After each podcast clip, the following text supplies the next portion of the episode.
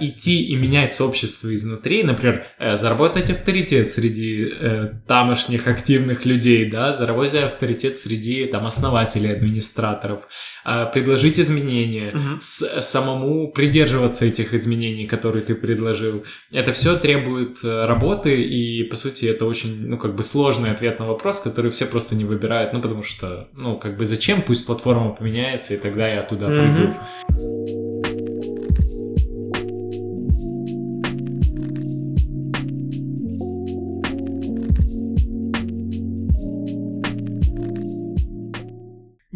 Я, я недавно понял, что, во-первых, сообщество в интернете — это одна из форм вообще сообществ в будущем. Мгм. То есть э, раньше как? По сути, раньше не было выбора у людей, и они все кучковались там, где они выросли, там, где они родились. И они могли коммуницировать только в том поле. Потом а, как бы стала там глобализация на уровне стран, то есть внутри стран что-то там общались, и где-то те, кто путешествовал, были переносчиками каких-то знаний и новостей. И сейчас э, вообще абсурдный момент в истории, когда мы знаем вообще все про весь мир, и слишком даже много, Мгм. есть очень много людей, которые говорят, и по каким-то принципам сейчас все равно люди кучкуются. То есть все равно большая часть людей кучкуются вокруг каких-то больших новостей, например, про страну, или про политику, или про какие-то популярные темы. И остальные люди кучкуют... Ну и плюс к тому же те же люди, которые кучкуются у новостей, могут еще кучковаться по интересам. Мгм. Там кому-то интересно авиастроение, кому-то интересно, не знаю, какой-то видеоконтент, кому-то интересна какая-то дичь, кто-то пишет свои личные истории, и люди кучкуются а, вокруг этого. И вот очень интересно, как это, по сути, поменялось за последние 20 лет, и как это вообще меняется на наши ежедневные разговоры, на нашу ежедневную вообще жизнь, откуда мы черпаем информацию, и, допустим, по каким принципам мы даже выбираем жить и работать. Потому что если мы что-то услышали интересное от какого-то, не знаю, австралийского авиаконструктора, и он говорит, что «Ты- я вот по таким-то принципам живу, ты можешь быть сколько угодно критически мыслящим, но если ты пропустил через себя его информацию, она тебе понравилась, Мгм. то, скорее всего, ты будешь ему причислять тот авторитет и как бы будешь стараться как бы стремиться к каким-то его свойствам, которые он э, рассказал. Мне кажется, вся даже вот эта тема про инфлюенсерство в интернете, она очень про вот то, что ты сейчас рассказал, потому что, ну, раньше вот инфлюенсерами, грубо говоря, были какие-то очень большие, значимые там люди в политике и так далее, еще до массового интернета, вот, потому что как бы в интернете не было в целом такого понятия, как большой человек. Большой человек в интернете. Было понятие большой человек в, вне интернета. А сейчас э, вообще вот это инфлюенсерство все что угодно затрагивает. То есть даже в рамках какой-то маленькой группы, эм, если мы там говорим, не знаю, любители какой-то, я не знаю, карточной игры, э, наверняка есть какие-то люди, которые инфлюенсят там сообщество, там, пускай в 2000 человек, но при этом делают это достаточно мощно, и все, что ими сказано или сделано, кем-то будет очень всерьез воспринято. Потому что вообще трансформировалась вот эта вот, мне кажется, роль э, лидера, лидера мнений, Эм, вот, и она как бы продолжает трансформироваться, потому что э, в интернете стало вроде бы не так как бы страшно выражать свою точку зрения, если ты лидер мнения. Ну, то есть есть много людей, которые говорят од- одно мнение, а потом появляется кто-то другой, который вообще абсолютно по-другому. Вот, и в телеке, например, раньше такого не было, по-моему. Ну, то есть было опасения, были вот эти рекламные бюджеты, была какая-то связь с деньгами большая. И многие люди, которые влияли на мнение других людей, они думали перед тем, как сказать. А в интернете сейчас становится так, что многие большие ребята как бы вот говорят правду матку, рубят, вот, и им, ну, все равно. Ну, то есть они, они знают, что вот это мое мнение, я хочу им поделиться. Ну, наверное, им начали делиться даже больше в своих каких-то этих э, пузыриках информационных. И в этом же есть тоже своя проблема в том, Мгм. что когда люди делятся чем-то в своем пузыре, то всех их там поддерживают. И, соответственно, нет доступа к критике. Ну да. Потому что все внутри, в принципе, за там какое-то одно мнение.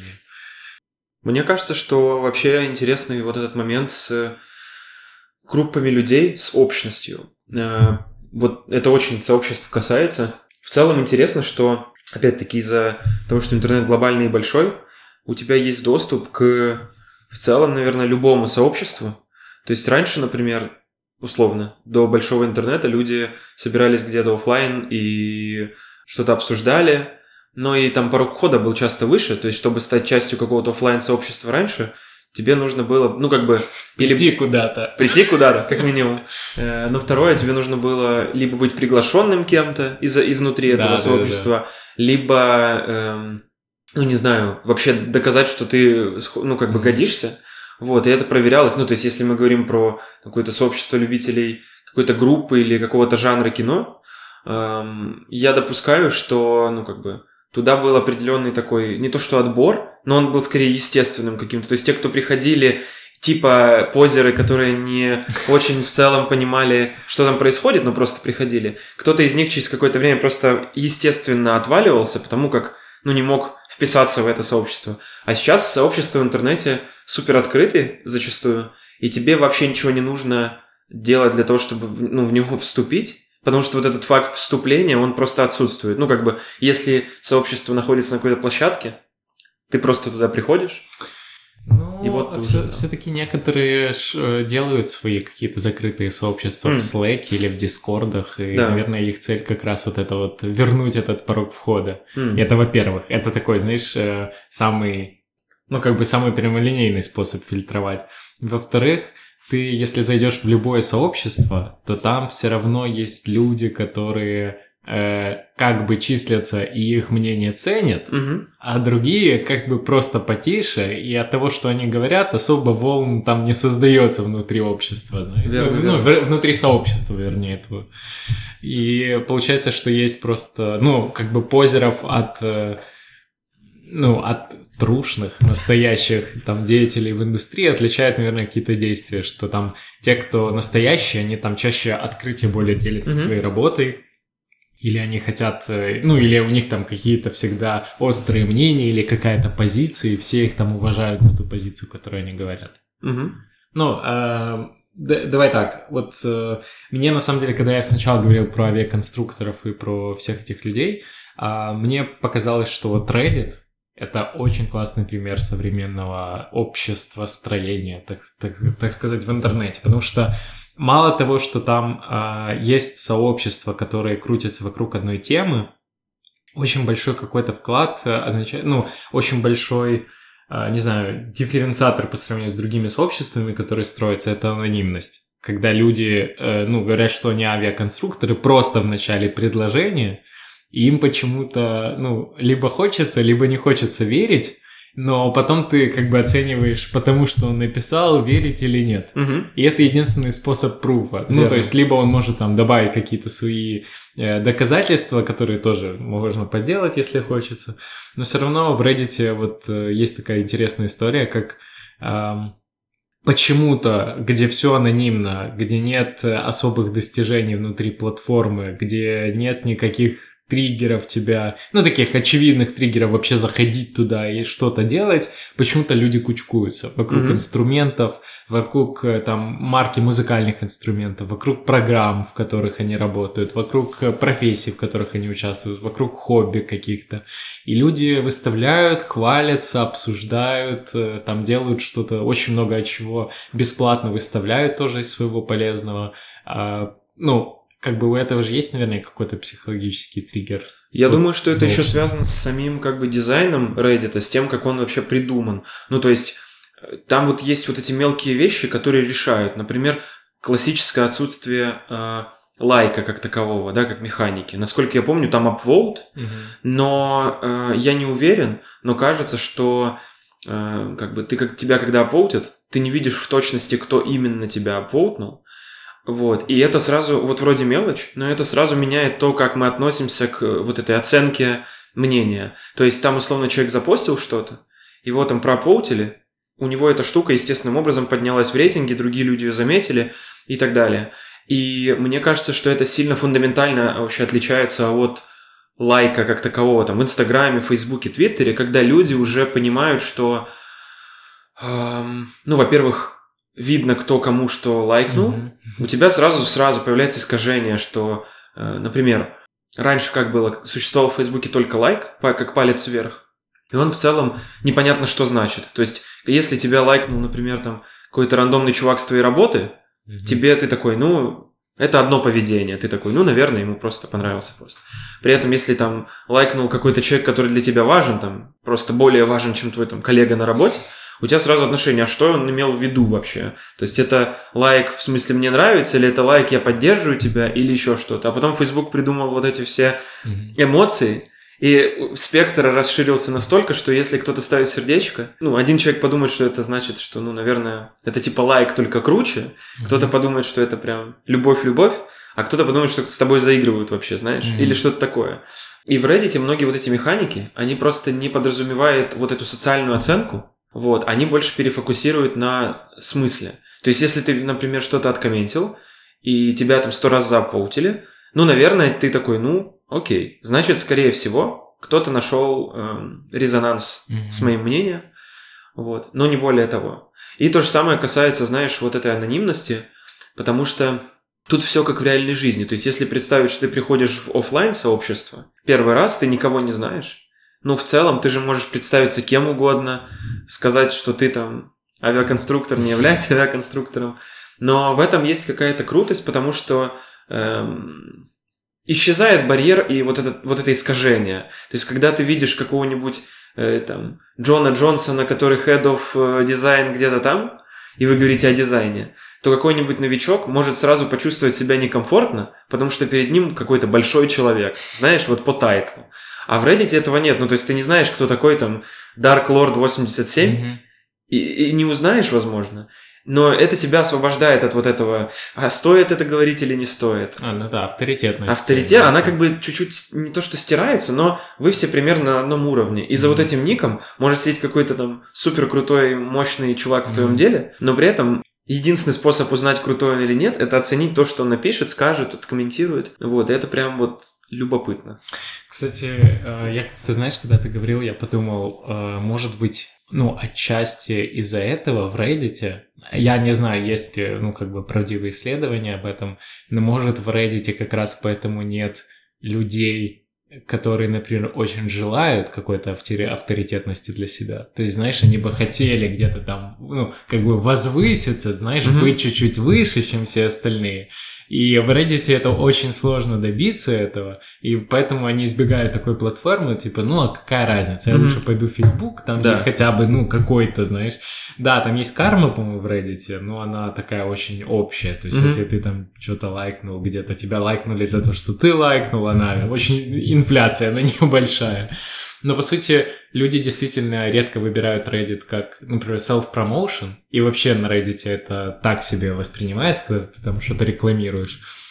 Просто по той причине, что как бы там это promotion-free platform, mm-hmm. то есть там, где ты вообще не должен э, как бы никак себя продвигать, и, наверное, это людей, ну, как бы не то, что пугает, но они такие, ну, что мне, тут, что мне тут Reddit? Mm-hmm. Типа, я с него ничего не получу в будущем, никакого селф-промоушена. Да, думаю, что да. И, но при этом, как бы, Reddit сразу просто меняет немного смысл сообщества. И объективно, если ты заходишь в subreddit, тебе, ну, как бы у тебя есть два режима. Опять-таки, стелс, внутри которого ты просто что-то читаешь. Mm-hmm и второй режим, где ты делишься своим мнением, общаешься и так далее, но при этом, опять-таки, из-за отсутствия вот этих социально давящих э, механик, кажется, что на Reddit просто можно быть более свободным с точки зрения mm-hmm. вот, выражения своих мыслей и себя, э, не так, как на других платформах, потому как на других платформах все равно есть вот этот момент осуждения какого-то, mm-hmm. момент э, думания перед тем, как что-то сделать. Вот. Он в Reddit тоже есть, я уверен.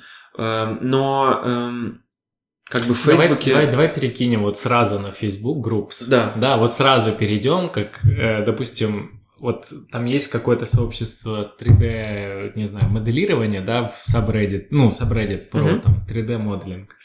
И, допустим, вот точно такая же группа в Фейсбуке. Вот с тем же там логотипом, с тем же описанием и так далее. А, тогда, получается, в Фейсбуке есть ники, есть профили, есть э, трекинг, где они работают, есть история предыдущих сообщений нормально оформленная.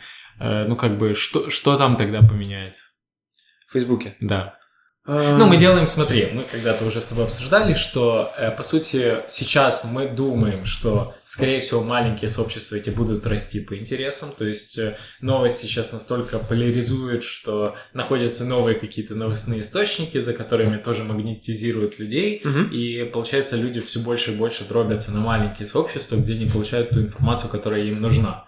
И наша гипотеза в том, что, скорее всего, Facebook это тоже примерно понимает, и поэтому они хотят сейчас зайти на рынок Facebook Groups, то есть маленьких комьюнити, и что они будут делать для того, чтобы э, они не умирали, как умирает множество сообществ каждый день, наверное. Ну, мне кажется, что тут много всего вступает как бы в роль, э, в смысле много вводных на начале. Во-первых, само отношение людей к Фейсбуку в целом, in general. эм, я думаю, что если спросить у людей о том, о- знаешь, назовите прилагательные, с которыми вы ассоциируете там Facebook, Reddit, Twitter и так далее, люди будут говорить разные вещи, потому что Facebook, например, он эм, кажется, это такая массовая, гигантская штука, которая сделана так, что ты не чувствуешь себя там как бы как дома, в смысле обсуждения. То есть кажется, что так как Facebook это большая глобальная площадка, ты сразу как будто выходишь на арену, где на тебя смотрит очень много людей, и даже вот сами, сам по себе концепт маленькой группы внутри такого гигантского продукта, вот он довольно странный. Ну, то есть сложно себе представить, как это должно правильно работать, когда вот ты вроде бы в закрытой группе на 50 человек, но потом ты нажимаешь на логотип Facebook и снова попадаешь на арену цирка, где миллион людей просто что-то делают. И э, вот в этом смысле, мне кажется, Фейсбуку, ну, как, как мне кажется, стоит исследовать часть про курирование и модерацию, то есть задаться целью сделать вот эти маленькие комьюнити, вообще комьюнити-менеджмент какой-то важной частью продукта, курацию вот этого контента, собственно, отбор тем, модерацию процесса. То есть дать людям, которые, во-первых, создают сообщество, инструменты правильные. Потому что сейчас кажется, что э, единственный инструмент это просто, ну, вот кнопка создать группу, вот кнопка пригласить друзей. Дальше греби сам как хочешь. И по сути, что делают люди? Они берут такие, окей, мне нравится там игра вот такая. Я хочу пообщаться с теми, кто из Украины любит эту игру тоже. Создать группу. Название игры в Украине. Зовешь туда каких-то людей, а дальше непонятно. Ну, то есть дальше... каких-то, всех. Да, да, да. Всех своих друзей. Именно. И дальше наступает вот этот самый сложный момент, когда, э, чтобы комьюнити, в общем, как-то жило, нужно, ну, как бы им заниматься, дать ему какой-то толчок и придумать какие-то рамки, какие-то ограничения искусственные, чтобы это сообщество жило. Потому как мы с тобой вот даже сами присутствуя в каких-то чатах, типа комьюнити и так далее, видим, что многие из них, большинство из них страдают, собственно, отсутствием энергии. Ну, то есть их создали, кто-то в них пришел, там после создания первая неделя более-менее что-то происходит, потом людей засасывает рутина, и они уже как бы ретеншн, короче, в эти чаты и в эти сообщества становится все меньше и меньше и меньше. То есть люди там есть, они из них не уходят. Давай, давай сразу откроем и закроем тему. Да, Сообщества в виде телеграм-чатов не могут существовать. да, я Точка. думаю, что сообщество, вообще телеграм-чат это не сообщество. Если Ну, ему не дать какой-то модерации... Не, ну смотри, все, все сообщество, если, ну, если там 300 людей, и, допустим, часть из них что-то иногда пишет, ну, это очень похоже на сообщество. Просто форматы, инструменты, ну, Да, форматов да-да-да. и инструментов нормальных нет. Верно. То есть всегда хочется там для статьи куда-то перейти, для мнения уйти, для обсуждения он не подходит, слишком грязно, слишком много нотификаций. В общем, э, Телеграм-чат это э, очень плохой инструмент для построения сообщества, но почему-то люди постоянно хотят там создать, просто потому что такая опция есть. Думаю, что да. И думаю еще потому, что, ну, как бы, доступность к людям. Ну, то есть у тебя, ты знаешь, что у тебя куча друзей в Телеграме, Мгм. тебе не хочется идти куда-то и потом звать их куда-то там, на другую площадку, потому что, ну, вот они все здесь. Но сам по себе формат чата, он похож на, как бы, сообщество, разве что с той точки зрения, что там в целом люди что-то говорят. Как они это делают, в какой форме, как часто, это уже вот вещи, которые очень часто проседают.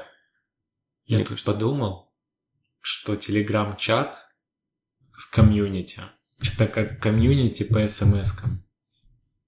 Типа отправь смс. Ну, все то же самое. Ну, Мгм. то есть тоже даже формат баблов. Это вот оттуда. Мгм, И у тебя, ну, как бы вот прикинь, 300 людей загнать в iMessage в одну группу. мгм, И вот, ну, как бы Да. нет же разницы. мгм. Ну, по сути, да. Instant messaging, по сути. Да, это очень странный формат, потому что, опять-таки, вот э, если говорить о, об общении, почему вот, давай так, э, будем сравнивать постепенно. Если взять Telegram-чат, Telegram-сообщество и Slack-сообщество, в Slack, по сути, то же самое, но разница в том, что там есть вот это, как бы, разделение на, на группы, то есть появляется вот внутри самого продукта есть э, группы, ну, не группы, а как-то каналы. И внутри канала ты можешь общаться в виде треда. Ну, то есть ты можешь написать и пообщаться. Это уже добавляет... никак- никогда так, такого чистого Slack-канала не Не существовало. существовало, да, потому, что, люди все равно пишут по одному сообщению, по одному сообщению, по одному слову в сообщении. вот, и это не то чтобы проблема, наверное, но эм, вот опять-таки, если взять Reddit, там такого как бы не то, что не получится сделать, но это будет просто некорректно. То есть ты чувствуешь себя не очень классно, заходя на Reddit и набирая одно слово в предложении. Потому что сама по себе вот эта штука, Да, да, да. она тебя вгоняет в некие рамки, она тебе говорит, смотри, это не чат, это форум как бы. И здесь свои правила. То есть в чате пиши хоть по, одному, по одной букве в сообщении, а здесь, пожалуйста, ну как бы. Но при этом Reddit же и интерфейсом подсказывает, что лучше напиши длинное сообщение. У тебя не будет потом ну, возможности там... на- Знаешь, Enter. Я тут подумал. Да. Ты когда будешь в офисе? Да, есть такое. Ну вот э, есть в этом какая-то магия, потому что кажется, что от этих всех маленьких интерфейсных деталей, смысловых деталей очень сильно зависит то, как потом люди э, между собой там живут. Потому что ну, вот это прям любопытная тема, э, это же прям про социальное, про социальную инженерию, как люди вообще между собой договариваются в цифровой среде, и как цифровая среда, в которой они находятся, на эти вещи влияет. Ну, то есть, большое поле для экспериментов. Ну, то есть, ты берешь 200 человек, кидаешь их просто в чат, Telegram, этих же 200 потом брось в какой-нибудь Reddit, этих же 200 брось потом в другую форму, там, не знаю, Tumblr или э, Twitter или еще что-то. И я думаю, что люди будут очень по-разному друг с другом говорить, и будут меняться темы, будут меняться способы выражения информации. Я как-то смотрел э, классную, не лекцию, но выступление, и там э, выступала супер директор по дизайну из Пентаграм, Наташа Джен, по-моему. А, да-да-да. И у нее в докладе был такой момент, где она показывает, как отличаются то, как люди говорят об одном и том же на разных платформах. И они в Пентаграме выложили, э, собственно, какие-то картинки из своего нового кейса в Инстаграм свой и в, на сайт Under Consideration. А это такая платформа, где обсуждают графический дизайн, ребрендинги всякие и прочее. И, по сути, тема одна и та же, но в Инстаграме люди пишут «Вау, wonderful», «Вау, very cool», звездочка, «Вау, I like it», сердечко. А в Under Consideration приходят люди и говорят «Ну, все неплохо, но...» И пишут вот такое вот эссе, где они разбирают по полочкам, почему тот или иной визуальный ход уместен или нет. И опять-таки, э, потому что вот эта форма, в которой они общаются на этом сайте, это типа комментарии э, а-ля дискас. Ну, то есть вот этот Да-да-да-да. виджет комментариев. А по сути это форум, ну такой же, как Reddit. Знаешь, я еще классное вспомнил, Мгм. что по сути и желание сообщества стать сообществом тоже очень сильно влияет на то, насколько сообщество выживет или Мгм. нет. Я слышал историю о том, что в Штатах где-то заблокировали социальные сети, чтобы э, ученики не общались между собой. Э, ну, то есть во время занятий. А, окей. И у них был доступ только к Google School Suite. Мгм. И в итоге ученики класса создали один док-файл, в котором они сделали чат. Ага, То есть каждый просто писал с новой строчки свое имя, две точки и сообщение, которое он хотел написать. И по сути дети придумали чат просто за счет того, что Google придумал коллаборативное редактирование одного документа. И это пример того, как э, по сути люди, ну дети, но люди стремились э, к созданию такого сообщества, да, вне там своего оффлайн общения, просто ну с помощью вот такого инструмента. когда Да. у них все остальные инструменты были закрыты. То есть их это не остановило от сбора. Мне кажется, это еще круто с той точки зрения, что уже неоднократно вот было у меня лично такое наблюдение, что ты даешь людям какой-то инструмент или как что-то вообще в руки, и когда они начинают этим пользоваться, часто люди подстраивают какое-то решение под себя так, как ты вообще ну, не мог себе представить, это будет работать.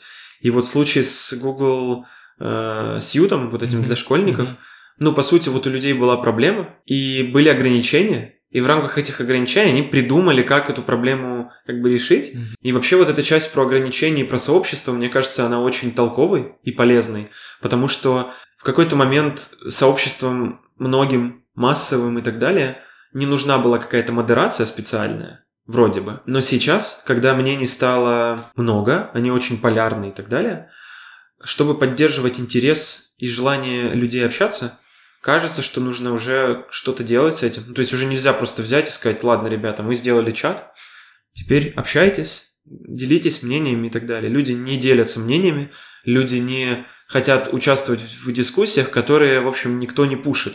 То есть просто создать чат уже недостаточно, потому что эм, кажется, что с каждым годом людям сложнее и сложнее делать вот этот первый шаг и спрашивать о чем-то, делиться чем-то, потому как то ли сообщество становится очень какими-то грубыми и токсичными, ну, часто это про профессиональное сообщество, либо что-то еще. Но вот есть такое наблюдение, что людям, например, в профессиональных сообществах трудно делиться своей работой Мгм. трудно показывать свое, потому что люди очень боятся критицизма, люди не очень открытые, люди не верят мнениям других людей, закрываются от них. Но в то же время они заспамят тебя продукт хантом, Когда, когда нужно релиз. upload да, поставить, да, да. когда нужна будет помощь. Но это уже происходит, когда у них нет обратного пути. То есть они такие, окей, продукт уже готов. Все, как бы. Уже, уже даже нет смысла спрашивать фидбэк про кнопки и Мгм. прочее. Уже все, релиз. Мгм. Тогда да. Но в целом вот прям интересно, что, например, в дизайн-среде ну, редко прям бывает, чтобы кто-то публично что-то вбросил и такой, вот, пожалуйста, расскажите свое мнение. И я думаю, что это не просто так происходит, Ну да. потому что у людей часто негативный опыт, они один или два раза э, идут в Facebook, что-то постят и говорят, вот, это в процессе, покритикуйте, подскажите, как улучшить. Набегает много людей, которые не умеют давать обратную связь, и у тебя, ну, как бы... Зачастую, давай так, зачастую старых людей. Ну извините, просто обычно это так. Да. Да, именно. Ну, то есть приходят, типа, люди с мнением, такие, сейчас я тебе все расскажу, объясню. И это прям плохо, потом сказывается потом на том, как люди делятся или не делятся своей работой. Потому что, ну, реально очень трудно перенести вот эти удары социальные особенно. Особенно подставить себя под удар. Мгм. потому что Да-да-да. когда ты идешь в мир, и все видят, кто ты, где ты работаешь, где живешь и так далее, если ты ошибешься, очень большое вот это социальное давление, то есть мало людей, которые могут сказать, да мне все равно на самом деле, что там кто подумает. Ну, сказать могут многие. Но, Но иметь в виду, По какой-то причине, да, они не активны или не выставляют, и э, ну, Верно. там, мне на это все равно говорят. вот. Но как бы, как только ты подставился под этот удар, и люди тебе что-то пишут, у тебя сразу начинает, ну как бы, дергаться глаз и болеть голова от того, что люди часто неправильно дают обратную связь, часто не думают о том, насколько они вообще корректны и так далее. И мне кажется, что чтобы, ну, как бы вернуть вот эту, вернуть это все в правильную точку, когда люди снова хотят делиться и рассказывать и показывать, нужно создавать такую среду, в которой вот этого вот напряжения будет как можно меньше. И как это сделать, как мне кажется, ну, нет легкого пути, ты не можешь просто взять и лю- людям мозг перепрограммировать, типа, смотри, теперь ты будешь давать только положительную обратную связь, ну, как бы корректную. Но кажется, что если ты курируешь все, что происходит внутри сообщества или платформы, то ты можешь на это влиять. Ну, то есть, если ты видишь, что кто-то супер некорректен, ты можешь ему сделать замечание, ты можешь сказать, смотри, у нас по-другому. А, Естественно, ты должен заранее придумать, как это должно быть. Но если, например, человек некорректен и травмирует в целом своим мнением, ну или тем, как он выражает свое мнение других людей, то абсолютно нет ничего там ужасного в том, чтобы убрать этого человека из, ну, как бы обсуждения или сообщества, чтобы большинству других людей было лучше. Вот. И это то, чего Facebook и так далее не сделает, потому как э, они, ну, как бы слишком универсальны. Они не могут просто взять и сказать, ой, смотри, ты, типа, токсичный, мы тебя уберем. Это можно сделать там через репорты. Если люди начнут флажочек ставить, Facebook такой, не, ну, наверное, люди не ошибаются. Сейчас мы его там... Ну, мне кажется, что на самом деле мы касаемся сейчас следующей темы. Это оптимальный размер сообщества, чтобы оно выжило и не сгорело, и не превратилось, знаешь, в площадку для рекламы дру- дру- каждого из участников, знаешь, Мгм. то есть когда каждый выкидывает свою ссылку на Product Hunt. А вот какое, какой размер сообщества вообще оптимальный? И сейчас мы, конечно же, по первому зову скажем, все зависит от, и начнем перечислять критерии, но все равно можно хотя бы привести какие-то примеры, почему э, каким-то сообществам нужно много людей или меньше людей. Например, я представляю, что в более тесных сообществах, вот когда ты указал критику, мне кажется, что там можно свободнее выставить, потому что э, если там закрытый доступ, если ты примерно понимаешь, что там те люди пришли с таким же интентом в это сообщество, как и все остальные, с тем, что они, возможно, поделятся и подставят себя под удар своим там ну, тем, что выставят свою какую-то работу на обозрение, то, наверное, маленькие сообщества работают, э, как это, более живучие в этом плане. Но не точно. Потому что, наверное, любое сообщество в принципе сейчас старается расти, то есть э, они вроде как всегда закрыты, но вроде как всегда открыты. То есть, знаешь, а, даже самые закрытые сообщества не останавливают свой рост. Они просто там придумывают правила, чтобы к ним хотелось. У них все равно какой-то вот этот open есть, да? Ну, то есть, если это только там не группа друзей, там, Да. которые они супер там защищают свои границы, и то, возможно, они тоже хотят расширяться. Или сужаться. Верно. Что тоже, кстати, невозможно в современных сообществах. Ну, то есть, мне кажется, что нельзя кого-то... Ну, как бы, наверное, где-то кого-то убирают, но прям за сильные, так сказать, онлайн-преступления, да, Мгм. когда он прям, ну, явно переходит там где-то границы, начинает быковать и так далее. Верно. Э, а вот просто кого-то убрать, потому что, ну, сори, у нас и так много людей, мы тебя просто сейчас уберем, скорее всего, мало сообществ на это согласится. Ну, разве что введут правила там за неактивность какую-то. Вот как-то так. Думаю, что э, оптимальный размер сообщества, я лично, вот если не говорить про контекст, там все зависит от и так далее, мне кажется, что до 30 человек, вот такое маленькое сообщество, если мы учитываем, что все эти люди общаются, делятся и так далее, они находятся в стелс-режиме, это довольно вот такое среднее, среднее, среднее значение. Почему я так думаю?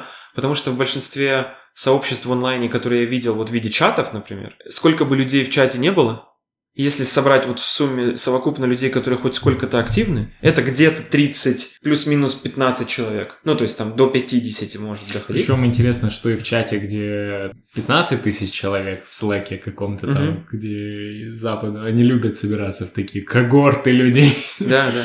Э, И даже в маленьких, где 300 человек чат, все равно где-то 30 общаются. Это правда, я тоже заметил. Это вот интересно, потому что тут, наверное, даже какое-то есть социологическое исследование, про которое мы с тобой не знаем, которое прям показывает, ну там, с какого момента, да, условно, количество активных участников не увеличится пропорционально общему количеству. Мгм. То есть, наверняка есть какой-то момент, когда вас там 20, вы, скорее всего, все 20 примерно говорите. Когда вас 50, уже там 15 не общается. Вас 100, уже половина не общается и так далее. Ну, я думаю, что в целом это, наверное, нормально, потому что многие люди ведь действительно меньше про общение, больше про Потребление. потребление, да. И не- нет ничего совершенно, наверное, страшного в том, чтобы что в том, что некоторые люди не общаются и так далее. Но я опять-таки думаю, что э, в небольших сообществах вот эта искра, она как бы чуть-чуть ярче горит, чем в больших. Э, Потому что в больших, опять-таки, ну, опять-таки, если, если сообщество уже настолько большое, это уже говорит о том, что оно как-то придумано по-другому или для каких-то других задач. То есть для- надо сразу понимать, что, ну, это странная формулировка, там, у нас закрытое сообщество на 10 тысяч человек. Ну, то есть это так, если говорить про масштаб З- мира, Звучит круто. Ну, то есть, ну, любую цифру, если подставить, знаешь, вот мы набираем до 100 и потом закрываемся. Если они потом не откроют там в течение нескольких лет свой доступ, вот прям уважуха, знаешь, ты чувствуешь, что это здесь принципиальное сообщество. но зато уважение. представь, насколько у тебя сильное, будет намного сильнее желание попасть в такое сообщество, Да, да, да, чем да. зарегистрироваться в любой соцсети. Мне кажется, что вообще вот эту штуку немного позабыли, э, особенно в контексте создания продуктов, создания чего-либо. Я уже давненько не видел вот этих, знаешь, э, ходов маркетинговых. Знаешь, мне кажется, что они просто перестали работать Мгм. а, по каким-то причинам, потому что их начали использовать не для готовых сообществ, а для запуска вещей. М. И люди просто забивают. То есть вот э, последний по- успешный опыт был э, Mailbox, по-моему, когда они инвайты вот эти раздавали на вступление. Да. И все остальные продукты, которые были после этого, я, вот если честно, часто вижу, когда новые приложения скачиваю, что они пытаются вводить механику, там, мы сначала там вот супер избранным отдадим, а вы там ждите инвайта еще 100 тысяч человек перед этим, Мгм. а никто из них не выстрелил даже в свои ниши. Мгм. Я не говорю про глобальный скейл, я говорю, что вот если у них там была цель, допустим, вот все тех 100 тысяч реально заонбордить, Мгм. и вот там внутри общаться. Они даже этого не дошли. Ну, то есть люди просто забивают, и они через полгода присылается имейл, что они открывают всем двери, знаешь, ну, вот эти всякие Да, имейлы, конечно. когда ничего не вышло у стартапа, знаешь. И, ну, хочется, чтобы у нас уже купили. В общем, и э, постоянно вижу, что есть попытки вот ввести такую систему, но ее делают на запуске как э, способ маркетингового, ну, маркетингового привлечения людей, что люди реально так захотят, вот как когда-то было там закрытыми форумами. Мгм. Но смысл закрытых форумов был в том, что внутри была мега ценность, за которую хотелось бороться, Мгм. и поэтому ты туда хотел Да, конечно. внутрь. А сейчас какое-то no-name приложение, там с бедными тремя постами от самих основателей, знаешь, на последнем издыхании, о Мгм. чем-то там, о чем и так все знают. И попытка вот это, ну, как бы нахайпить на просто закрытости, она просто неправильно используется. Да, думаю, что ты прав. Потому что я сейчас начал думать и вспоминать. К примеру, тот же Dribbble, по сути, сообщество. В какой-то вот раньше, давай так, 4 года назад, например, кажется, что туда было сложнее попасть, и у людей, правда, было вот это желание, потому как прям вот эта битва за инвайты, она была очень серьезной. То есть люди там прям парились, кто-то покупал наверняка инвайты Покупали. и так далее. Это говорит о том, что людям прям хотелось там оказаться, но в тот момент, когда Dribble поняли, что, блин, метрики не сходятся, и нам нужно акварить больше пользователей в наше сообщество, закрытое, а давайте-ка мы сейчас не один инвайт в год уже существующему человеку давать будем, а там дадим 10 сразу. В этот момент все сломалось, потому что, ну, как бы, с одной стороны, больше людей начало прибегать, э, приходить. Ну, давай так, сломалось, наверное, не с продуктовой точки зрения, потому что с продуктовой у них вроде бы все неплохо. Мгм. То есть сколько бы там критики он не получал, я думаю, это отдельный подкаст. Да. А сколько бы критики он не получал, он каким-то образом живет. Мгм. Клиенты туда приходят, дизайнеры там продвигаются, и сама, ну, сама мысль, ну, как бы с- са- сам смысл платформы на самом деле не теряет себя. Мгм. Да, там есть проблемы вот как раз с сообществом, э, с тем, как распределяется, например, курируется контент, но в принципе ты там волен создать какие-то свои э, в общем, Рамки. с- свой пузырик, где Мгм. тебе будет комфортно. Но ну да, но они просто потеряли, ну не то, что потеряли, они просто снизили порог входа настолько низко, что оно перестало быть вот этим вот, ну, хотелкой такой, как было, ну я бы сказал, уже 6 лет назад. Мгм. Потому что я помню, что когда я получил инвайт, наверное, это вот было 2014 или Мгм, что-то такое. Вот тогда как раз, наверное, через пару, ну, по-моему, через год после того, как я вступил, люди уже такие, да, вообще, сколько инвайт? Я, я их не продаю, мне уже бесплатно просто дают их все. Вот, да, и вот у меня точно так же было. Я когда попал, эм, первое время мне вот прям нравилось наблюдать за тем, как там все внутри происходит. И была вот эта штука про дебюты, что ты что-то выпускал, Мгм. прибегали люди такие, воу, круто, давай общаться и так далее. Вот, но м, вот тоже интересно, я просто не знаю, какая у Dribble, как у сообщества изначально была миссия, да, и цель. То есть, чего они вообще хотели. Но в итоге, эм, насколько я помню, первично Dribble был про work in progress, про то, что люди типа приходили и показывали ну какую-то работу. Вот. э, Но в итоге это превратилось в такую очень, знаешь, вот, короче, галерею, где люди сначала долго красятся, люди там готовятся и так далее, перед тем, как показать себя. И, э, ну, в итоге это все, равно все превратилось в такую, ну, площадку, где, типа, все такие делают шоу-офф. Знаешь, типа выходят, типа, смотрите, какая классная. Ну, э, знаешь, ну как бы я, я, не, я не помню, была ли, был ли такой интент, да, там был такой формат быстрый, вот шот предполагал, что ты сделал скриншот и, за, и кинул Мгм. сразу, вот это было классно. Но то, что люди стараются на платформе, мне кажется, что это как раз хороший признак. Ну, то есть, а, ну, частично, да. Хотя, хотел, ну, то есть, мне кажется, что есть люди, которые кидают много work in progress, Мгм. и это просто отдельный там какой-то тег, за которым ну, интересно следить. Мгм.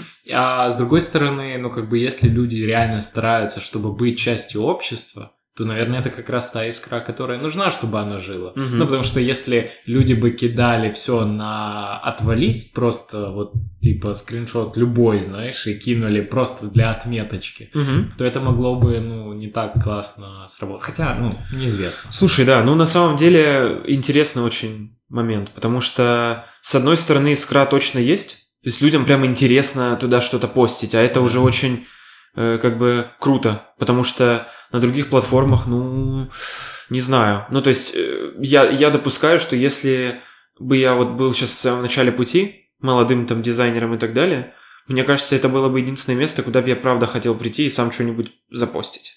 Потому что Facebook, Twitter, э, они вообще не про то. А других каких-то профессиональных сообществ их много, но как-то вот нас там нету. То есть э, э, Behance, он по, по своему формату чуть-чуть другой.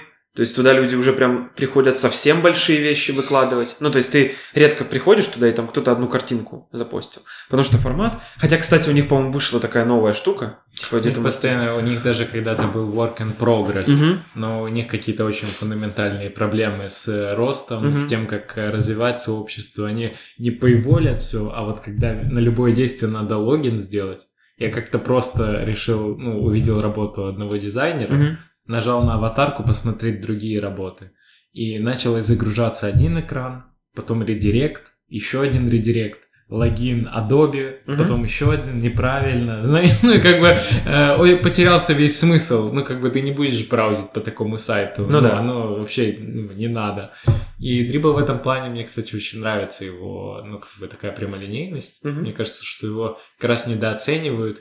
И вместо того, чтобы его критиковать, там, наоборот, надо по-своему его шейпить Да. потому что их основатели прислушиваются к тому, что происходит. И когда люди просто говорят, вот я ничего туда не выкладываю, но мне оно не нравится, это странный подход. Мгм. И мне кажется, что было бы круче, если бы те люди, которые там, у которых реально крутые работы, которые себя считают крутыми, они бы выкладывали то, что они бы хотели видеть на платформе, Мгм. и задвигали бы свою историю. Потом говорили, вот, ребят, вот я выкладываю, Мгм. и оно не получает должного количества внимания, потому что у платформы есть такой минус, Да. а не потому что там работа моя плохая. И вот так, в таком виде коммуникация, она бы, конечно, развивалась. Сейчас это просто поле критиков, которые все кричат за, ну, непонятно, типа, у вас слишком красивые цвета. Да. Я, я не представляю, как основатель дрибла на это реагирует. Такой, ну, отлично. Слушай, ну это очень, кстати, классный поинт. Он меня сейчас в голове прям все объяснил, потому что мы часто видим такой, как бы, я не знаю, комментарий от сообщества. Много дизайнеров, которые особенно такие прагматичные. Ну, вот эти картинки с дрибла, конечно, знаешь, э, подразумевают, что это какая-то нереалистичная история, и часто это так, то есть люди часто рисуют туда интерфейсы не в продакшн, а просто на картинке на бумаге, и ну, как бы на это можно смотреть только с одной стороны, типа, ну да, это, это не полезно. А с другой стороны, во-первых, что есть полезность в этом смысле? Потому что часто то, что на дребле вот делают, 100 картинок будут просто мимо, ну, в смысле, они там не попадут в продакшн и так далее, но потом 101 она будет какая-то вот такая скользкая, непонятная, а кто-то пойдет, сделает это в продакшене, какой-нибудь Google или Airbnb или Facebook, и все такие, не, ну это нормально в целом, и начнут делать то же самое. И я думаю, что это, кстати, очень важная вещь, которую ты вот упомянул, что многие критики, которые критикуют дрибл, они и правда не пытаются переформулировать эту историю или повлиять как-то. Ну, то есть никто же не запрещает на самом деле приходить и выкладывать не креативы-креативы, а очень прагматичные в продакшене интерфейсы. Многие так делают. Но просто у нас вот э, часто я слышал комментарий, что вот, ну, да ну, это какой-то не настоящий дизайн, нафиг надо. Ну, то есть это ничего не имеет общего с реальностью. Приди и покажи, что имеет общее с реальностью, и попробуй посмотреть, что будет. Потому как, ну, ведь правда, есть много людей, которые пушат то, что в продакшене, вот всякие продуктовые команды, они что-то зарелизили, они такие, вот, это в проде. Вот красивая картина. Ну, мы, наверное, сталкиваемся, знаешь, здесь с какой дилеммой, что один человек, который... Один человек против сообщества. И, наверное, человек чувствует себя бессильным перед сообществом, и поэтому его сила там вот в такой критике, да, но на самом деле просто я возвращаю немного к сообществу, к теме, да. Окей. То есть люди, по сути, а, не знают, как поменять вот эту всю оболочку, и у них есть пару способов. Они могут публично критиковать, менять изнутри, или там уйти с платформы и забыть ее. И вот из всех вот этих шагов, как бы просто критиковать, это самый дешевый по энергии, да, тебе. Ну, то есть тебе ничего, грубо говоря, не стоит, Да. кроме там той энергии, которую ты потратишь на слова. Все. Идти и менять сообщество изнутри, например, э, заработать авторитет среди э, тамошних активных людей, да, заработать авторитет среди там основателей, администраторов, э, предложить изменения, Мгм. с- самому придерживаться этих изменений, которые ты предложил. Это все требует э, работы, и, по сути, это очень, ну, как бы сложный ответ на вопрос, который все просто не выбирают, ну, потому что, ну, как бы зачем, пусть платформа поменяется, и тогда я туда Мгм. приду. И, наверное, тут, э, вот как раз разговаривая про, э, разговаривая про сообщество, про размер, а, наверное, тоже чем больше размер и вот это вот не динамичность одной, одного сообщества, тем тяжелее что-то поменять и сделать комфортно для тех, кто, у кого есть идеи, как лучше было бы, если бы сделали комфортно. Э, И, ну, это, наверное, очень, типа, правильная история, потому что если большая группа людей держится за какие-то идеалы, там, не, их все устраивает, они там чувствуют себя комфортно, они заходят, ну, даже они платят тем, что заходят туда каждый день, то есть им это интересно, в принципе, Мгм. то, наверное, это хорошо, что оно оставляет какую-то такую самобытность. Думаю, да. И вот я не, не устану ну, приводить в пример этот э, subreddit про мужскую моду, Male Fashion Advice. Мгм. Вот э, там какая-то была статья, что его признали самым добрым местом в интернете. И мне эта история очень нравится. И потому что там очень много людей, и э, они смогли э, настроить такой workflow, в котором, ну вообще не workflow, они смогли построить именно сообщество, в котором есть какие-то свои правила, и все они их э, придерживаются, и они очень строго следят за этой модерацией, и из-за этого вот эта строгость, она именно при- перешла не в просто админа мудака, она перешла в то, что всем там должно быть комфортно. И всем подразумевается людям, которые там пришли из э, индустрии моды, или людям, которые э, ничего никогда не одевались, они, они расстались там с девушкой, и они захотели с понедельника жить э, заново, знаешь, там, приодеться. Да. Они пришли вообще без знаний там колористики в одежде, как что одевать, что такое аксессуары, как их носить, и их там примут как бы э, великосердечно, Да. расскажут ответы на глупые вопросы. Мгм. Там есть вики по тому, там, какую рубашку одеть сегодня, почему там она подходит, как раз- начать разбираться в тканях. Мгм. В общем, такие всякие очень э, при- прикладные вещи относительно просто того, как одеваться и выглядеть норм или хорошо даже. Мгм. И они смогли из этого построить. Я очень сейчас хочу найти э, размер их сообщества и просто поинтересоваться, как они 2,3 миллиона подписчиков. Вау. Но а, е- есть тут еще один параметр рядом, который говорит Active Now. Сейчас воскресенье. Мгм. Ладно, в Штатах сейчас э, пол, полуночь, наверное. Где-то так. Где-то так, ночь.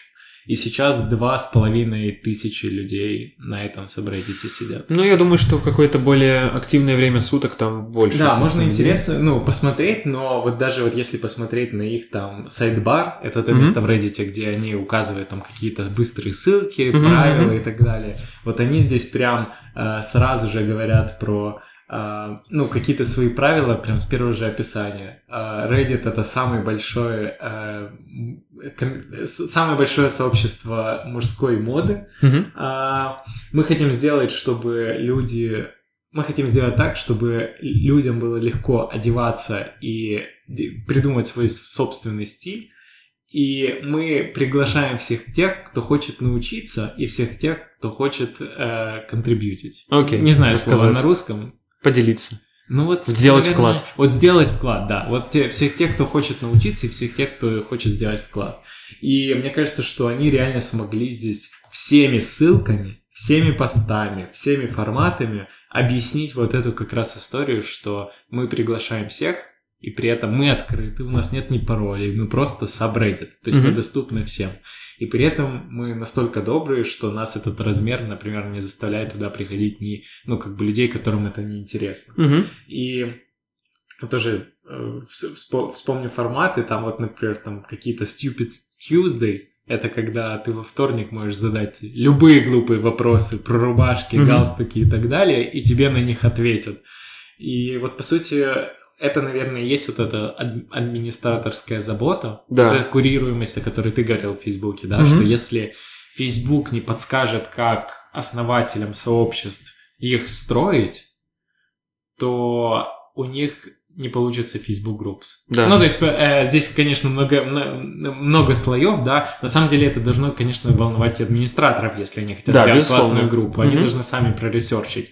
Но, грубо говоря, для успеха Фейсбука очень важно, чтобы а, они учили людей строить комьюнити. Угу. И если, допустим, когда раньше было очень простой э, как бы call to action, пригласи друзей, найди друзей, добавь контактную книгу, друзья, друзья, друзья, друзья, было очень простое понятное действие, которое ты должен совершить, угу. то для построения группы есть то так много слоев, о которых должен заботиться администратор, угу. начинает а, там размера, который он хочет, названий, там ссылок, как, а, как помочь тем, кто пришел и ничего не знает, как и тем, кто что-то знает, и как их привлечь вот э, к э, вкладу, то ну, как бы, им придется этим заниматься. Очень интересно, что они сделают. Да, я думаю, что еще такой большой вопрос, э, что платформам кажется, что нужно не только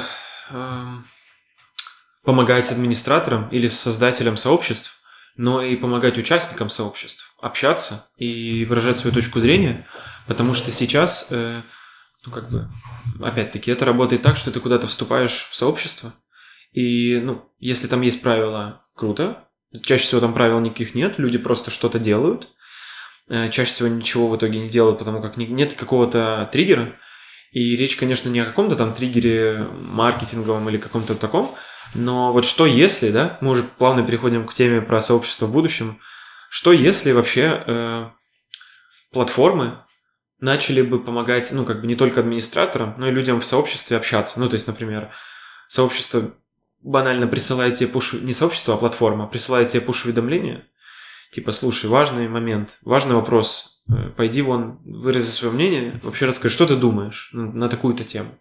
Или эм, там вот сейчас голосуют за какую-то за какое-то изменение в сообществе. Приди, вообще выскажись. Ну, пуш-уведомление так в лоб ты прям. В лоб. Ну, то есть я, естественно, очень в лоб это все, но в целом вот э, кажется, что группам э, не хватает вот именно еще каких-то активностей э, внутри. Э, то есть то, что ты сказал, это же пример активности, по сути. Вот э, эти вопросы, глупые вопросы по вторникам, да, в этом сабреддите про моду это ведь оно. Ну, то есть, как бы, э, это формализованная какая-то конструкция, про которую люди знают, и такие, окей, по вторникам можно прийти и задать самые вообще, э, ну, нереально странные вопросы, и никто реально не будет, ну, смотреть косо, реально придут и ответят, понимаешь? То есть, и у тебя уже есть такой момент, ты такой, ну, наверное, я подожду сейчас до вторника, и все свои 25 глупых вопросов одним сообщением отпишу. Вот. И это все, вот эти все активности, они же очень важны. Ну, то есть это такие ритуалы, которые помогают людям, ритуалы, да. людям, помогают людям, э, ну, начинать не с чистого листа. То есть это, это намного лучше, чем если ты находишься в поле, где есть чат, э, текстовая, в общем, полоска, где, которая говорит тебе, напиши сообщение, а ты не знаешь, что писать, ну, потому что у тебя, ну, как бы, настолько большое пространство, что ты думаешь, блин, а что даже и сказать вроде нечего. Вроде столько всего можно сказать, а вроде и нечего. А как только появляются какие-то активности, сразу появляется контекст. При этом этот контекст, ну, рождается просто вот с полоборота. То есть администратор говорит, короче, мы по четвергам будем в зуме созваниваться и подкаст записывать. И реально, оп, сразу вырастает какой-то кон- интерес. Это же супер круто.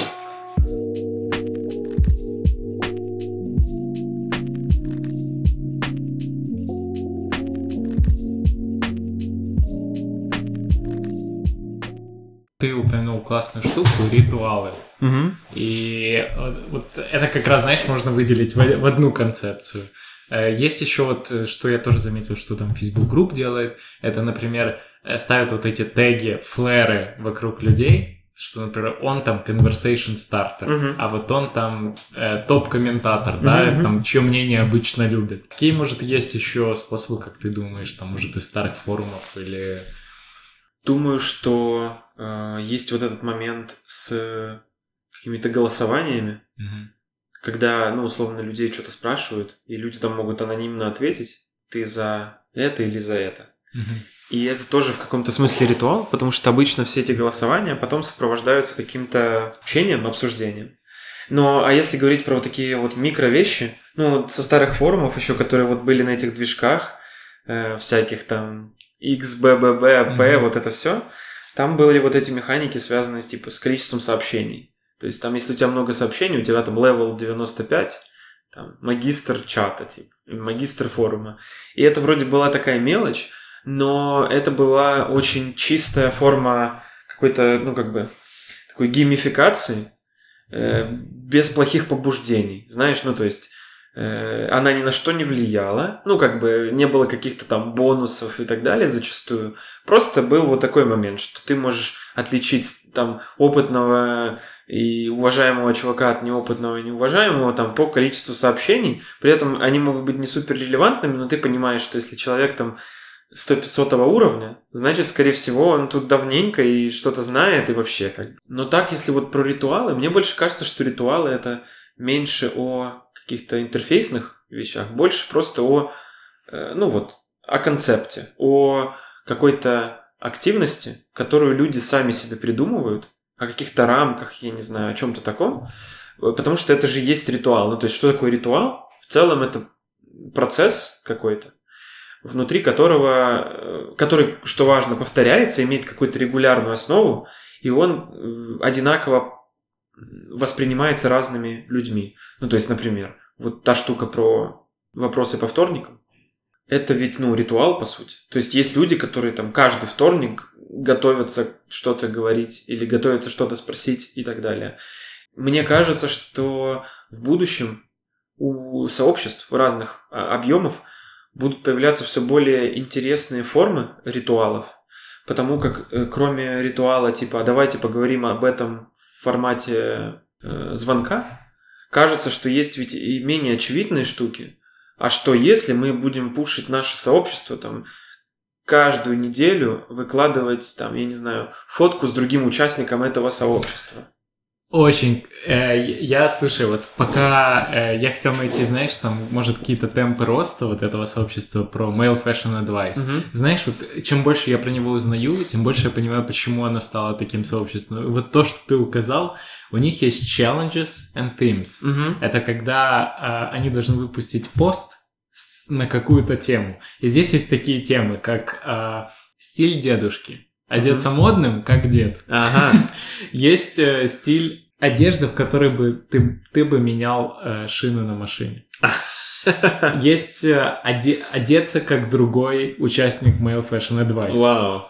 То есть э, у них и тут прям все, все есть там. Cell phone selfie, э, Christmas party, э, одеться как ниндзя, э, одеть... э, что-то еще есть. Одеться, чтобы что-то тебе явно не подходило. Антифит челлендж. И у них эти челленджи происходят с 2012 года. Вау. То есть, То есть там- вот это ритуалы, да, или вот это вот вызов сообществу, он тоже вот в такой форме существует. Круто. Но это прям, видишь, пример такого, наверное, сообщества, которым занимаются, Да. которое менеджет. Потому Да. что если этим не заниматься, ну, наверное, это сложно. Хотя я могу себе представить, что, наверное, с какого-то момента они уже перестали... э, то есть они начали какие-то вещи отпускать на самотек. То есть они запустили челлендж, они увидели, что людям интересно. И дальше люди сами подогревают вот этот интерес. То есть у них есть мотивация этим делиться. Эм, Вот, но эм, мне кажется, что вообще тема сообществ в будущем, она супер такая интересная и спекулятивная, потому что людям в какой-то момент, наверное, показалось, что мы уже все поняли про онлайн-общение, Мгм. про онлайн-сообщество и так далее. Но кажется, что мы многого еще не понимаем, потому как большинство соцсетей выстроены по какому-то примерно одинаковому принципу. Мгм, мгм. Это принцип «позови как можно больше друзей», а дальше, ну, типа, что-то будет. Что-то будет, да. разберемся там по ходу.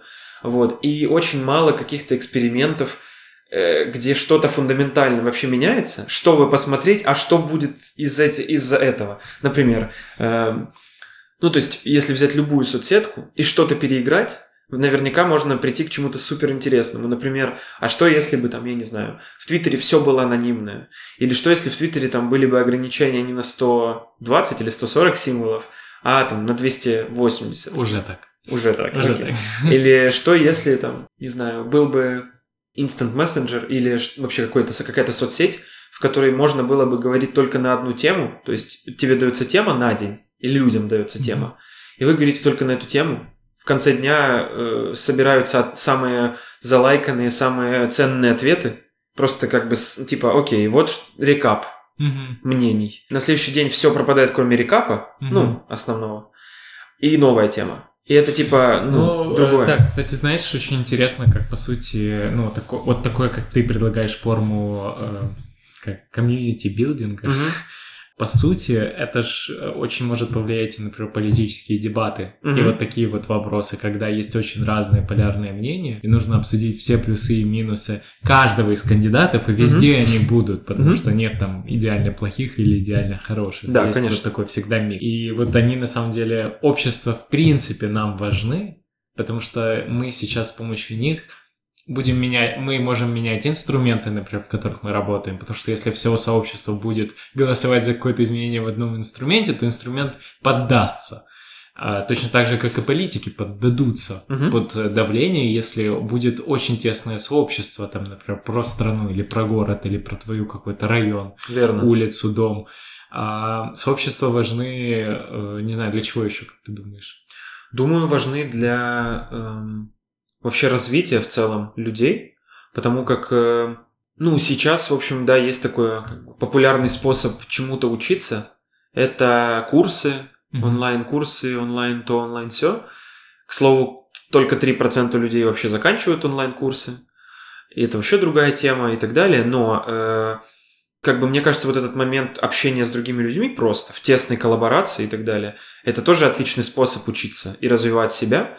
И, возможно, даже более эффективный часто, чем онлайн-курсы, потому что объективно встретиться с экспертом или просто поговорить с экспертом на какую-то тему в течение часа может быть намного полезнее, чем сидеть и месяц мучить курсеру на Да. каком-то курсе.